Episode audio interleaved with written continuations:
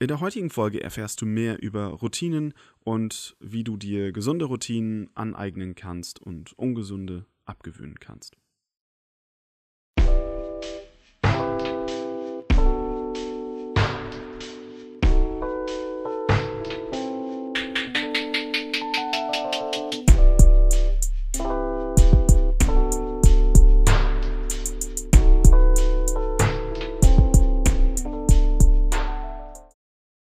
Und damit auch ein herzliches Hallo und willkommen zu einer neuen Folge Minimal to Go, dem Podcast, wo du lernst, mit weniger mehr vom Leben zu haben.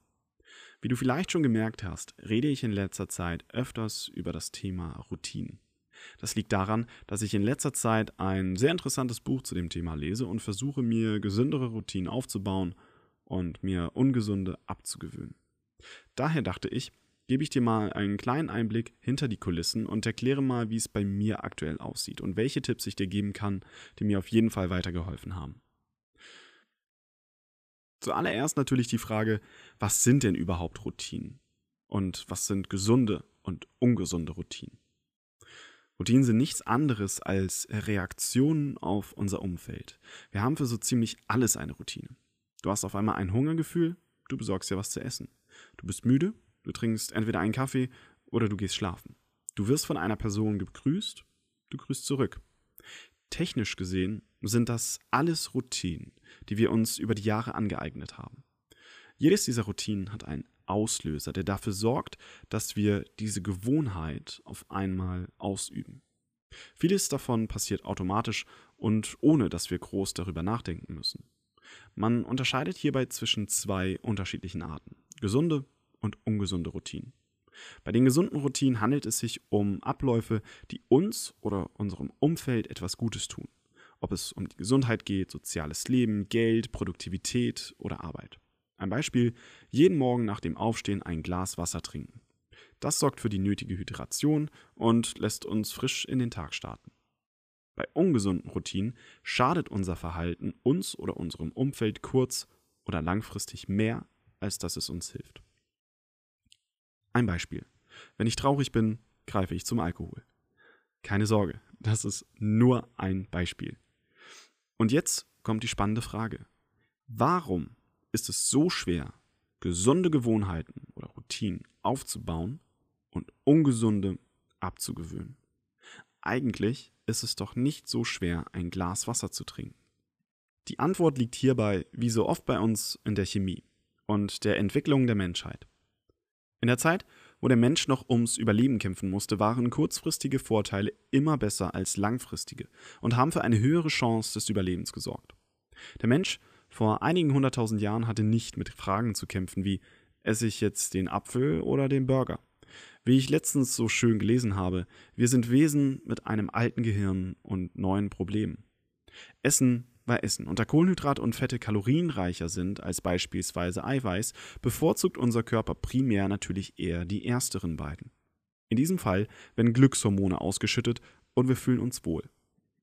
Dass der übermäßige Verzehr dieser Makronährstoffe in Verbindung mit mangelnder Bewegung absolut ungesund ist, kann rein biologisch gesehen unser Gehirn kaum bewerten.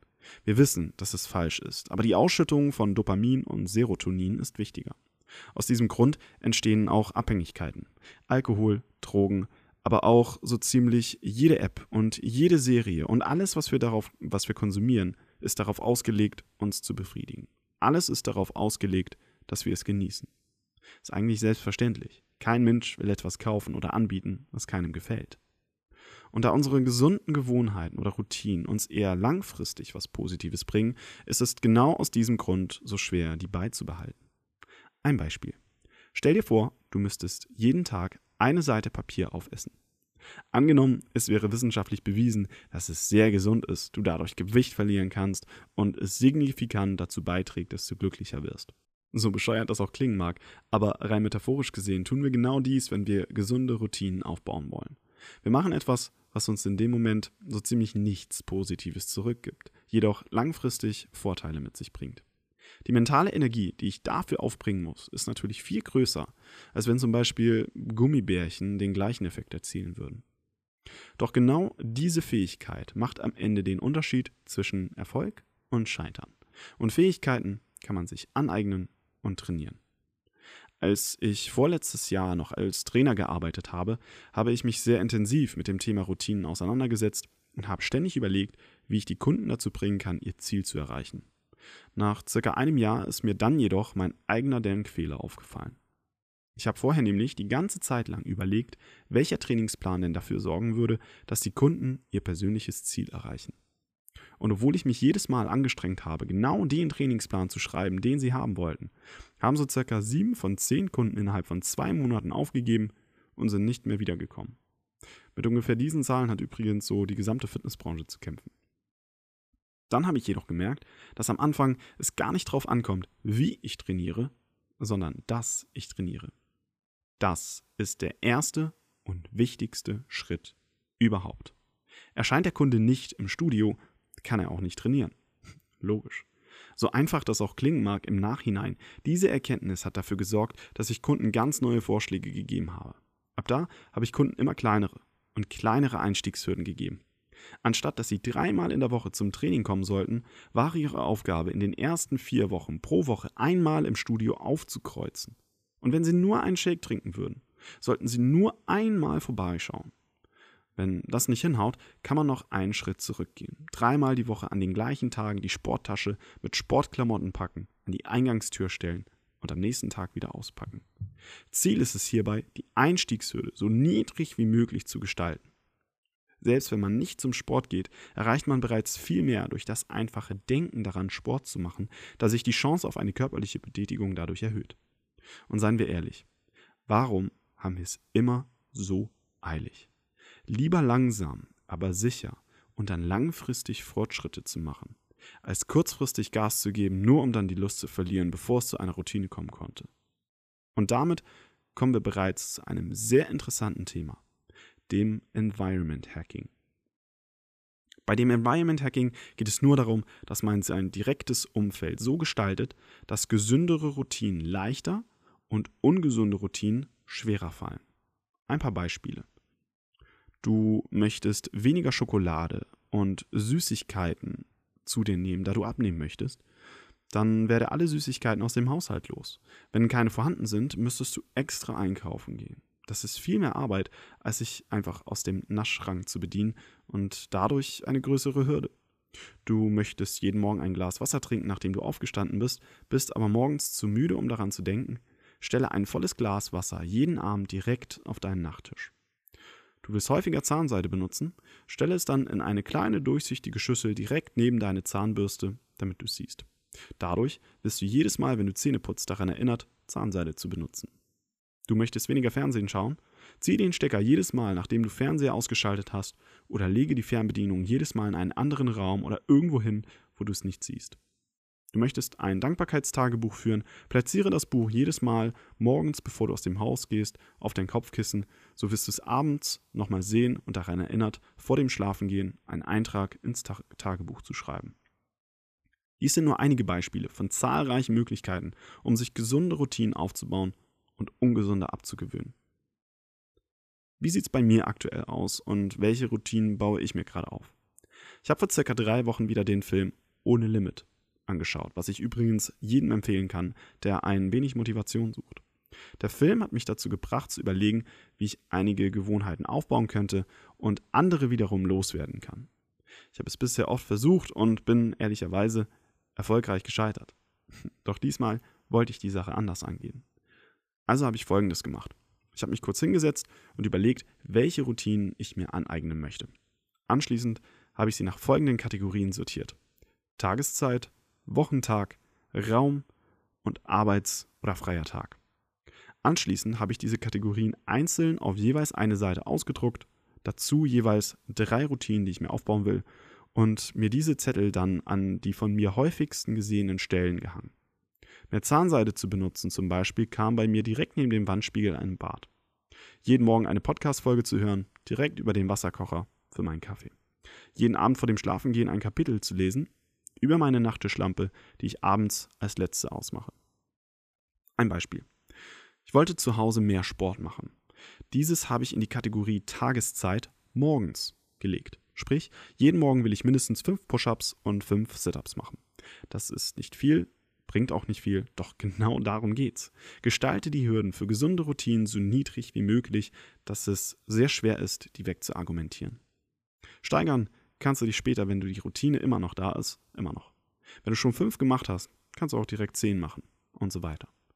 Dieser Punkt kam neben meinen anderen morgendlichen Routinen über meinen Wasserkocher, den ich jeden Morgen als erstes anmache, nachdem ich aufgestanden bin.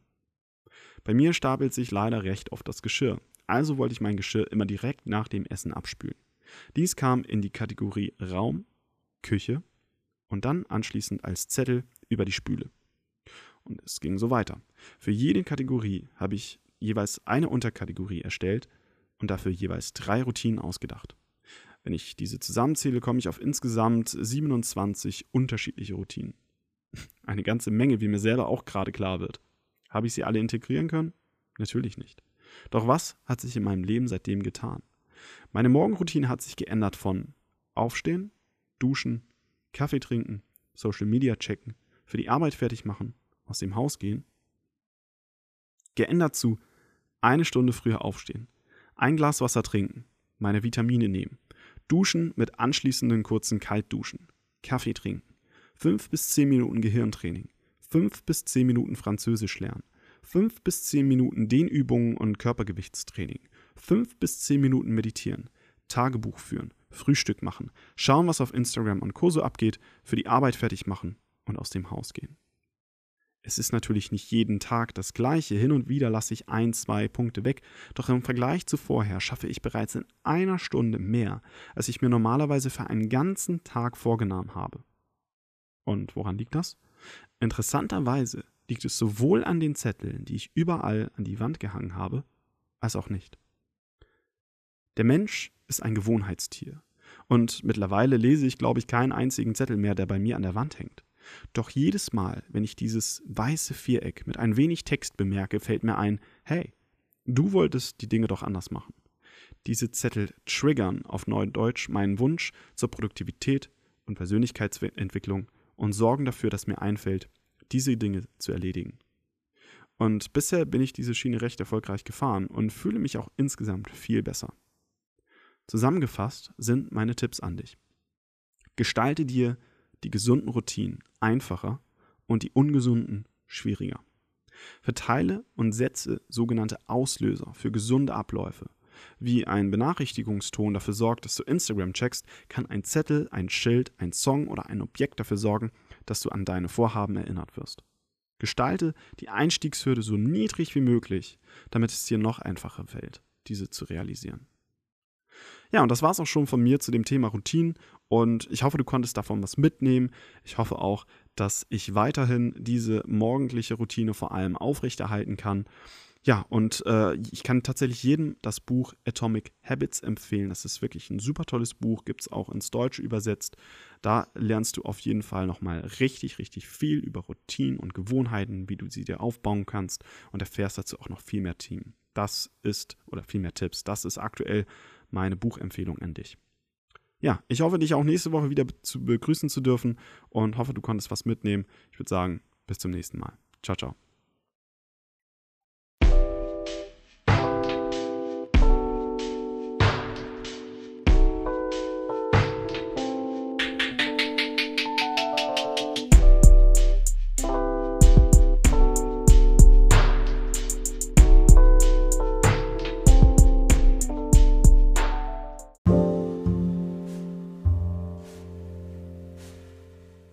Ich hoffe, dir hat diese Episode gefallen.